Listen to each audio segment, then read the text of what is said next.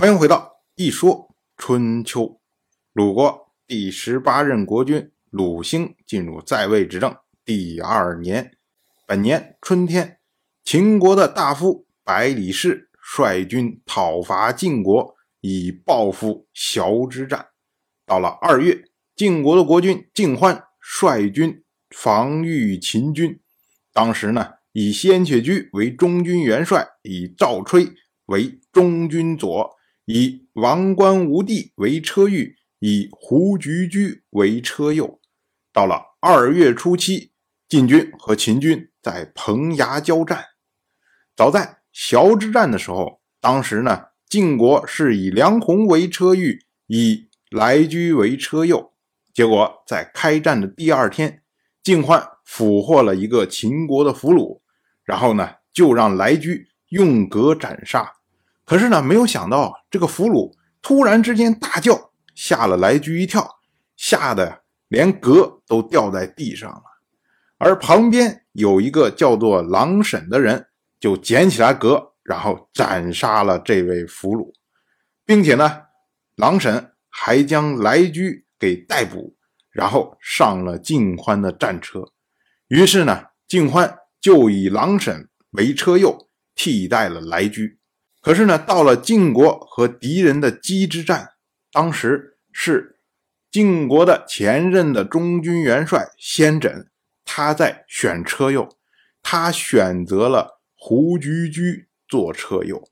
我们要说啊，先轸选择了胡居居做车右，未必就有什么深意，因为郎沈他作为晋欢的车右，毕竟是当时临时顶替的来居。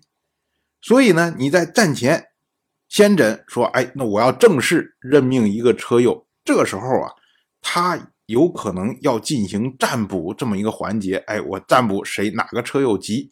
结果呢，占卜的郎婶不急，然后占卜的这位胡居居急，所以呢，就选定了胡居居。但是啊，这个事情呢，郎婶就非常的愤怒，因为我们之前讲过，国君的车右。他代表的是忠诚和勇猛。郎沈不管说是临时充当的，或者是怎么样，但是他毕竟做了车右。你如今换了人，那就意味着郎沈是被罢免了。那么郎沈就是觉得说，那你先诊，你到底是对我的忠诚不信服，还是对我的勇猛不信服？那哪一条他都觉得受不了啊。结果郎沈的朋友就跟郎沈说。那你何不以死言志啊？就是我自杀了，然后表明我对你先轸的不满。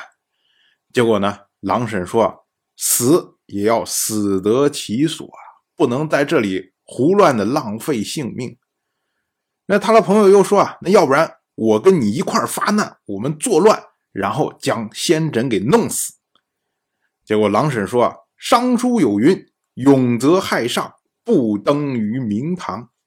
我们之前讲过，春秋里面只要提到夏书、商书、周书，都是指的今天的尚书。但是呢，今天的尚书它是古人进行过筛选之后的版本，也就是说，以前可能传的非常多的不同的版本，那么在筛选的过程中呢，哎，就被过滤掉了。所以呢，古代还传下来一本书，叫做《益州书》。《益州书》它里面记录的很多都是这个正式尚书版本被筛选掉的这些篇章或者是文字，所以呢，郎神所引的这句尚书“勇则害上，不登于明堂”，它是出自《益州书》的大匡篇。他的意思呢，就是说你再勇猛，但是呢，你伤害上级，然后你不听从命令，那么你就没有办法。进入明堂，明堂这个呀，我们要多说几句啊。它是指的古代举行仪式的这么样一个建筑。一般情况下呀，明堂不会专用于某一个仪式，所以呢，在举行不同仪式的时候呢，这个明堂的称呼就会有所不同。比如说，我们在明堂里面举行祭祀，那这时候呢，明堂就被称为清庙。如果国君在明堂里面举行斋戒，那之后明堂就被称为禄寝；如果在明堂里面教授士，的技能或者礼节，那么这时候呢，明堂就被称为大学。如果在明堂里面行养老之礼，宴请老人，那么明堂就被称为祥。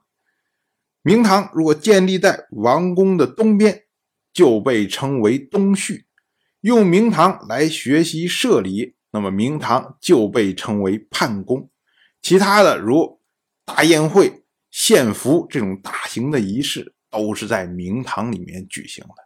所以明堂啊，说白了，放在我们今天就是一个大礼堂。而不登于明堂，这个呢，则是早在殷商时代就有的一个习惯，就是祭祀先王的时候会有功臣配享的习惯。也就是祭祀活动的时候，哎，先王放在正中间，然后呢，功臣就放在两边，然后祭祀的时候连着先王，连着功臣一块儿祭祀，哎，这么个意思。所以呢，不登于明堂，也就是明堂举行大型祭祀活动的时候，你不能作为功臣来配享的意思。那当然，作为功臣配享，这是一个荣耀，死后的一个荣耀。所以我们说啊。狼神所说的“永则害上，不登于明堂”，那么这个明堂呢，放在我们今天也可以认为它就是一个忠烈祠，哎，这么个意思。狼神他接着说：“为不义的事情而死，这不是真的勇；为国而死才是真勇。我狼神应为勇敢而担当车右。如果对先轸发难，行不义之事。”那就说明我不是真的勇敢，那先轸罢免我岂不是理所应当啊？所以呢，您作为我的朋友，您认为先轸不了解我，认为我虽然被罢免，但是我没有错，这是真的了解我。所以呢，请您拭目以待，看我下一步的动作。当然了，我就这么一说，您就那么一听。感谢您的耐心陪伴。如果您对《一说春秋》这个节目感兴趣的话，请在微信中搜索公众号“一说春秋”，关注我。您不仅能得到《一说春秋》文字版的推送，还可以直接和我互动交流。我在那里等待您的真知灼见。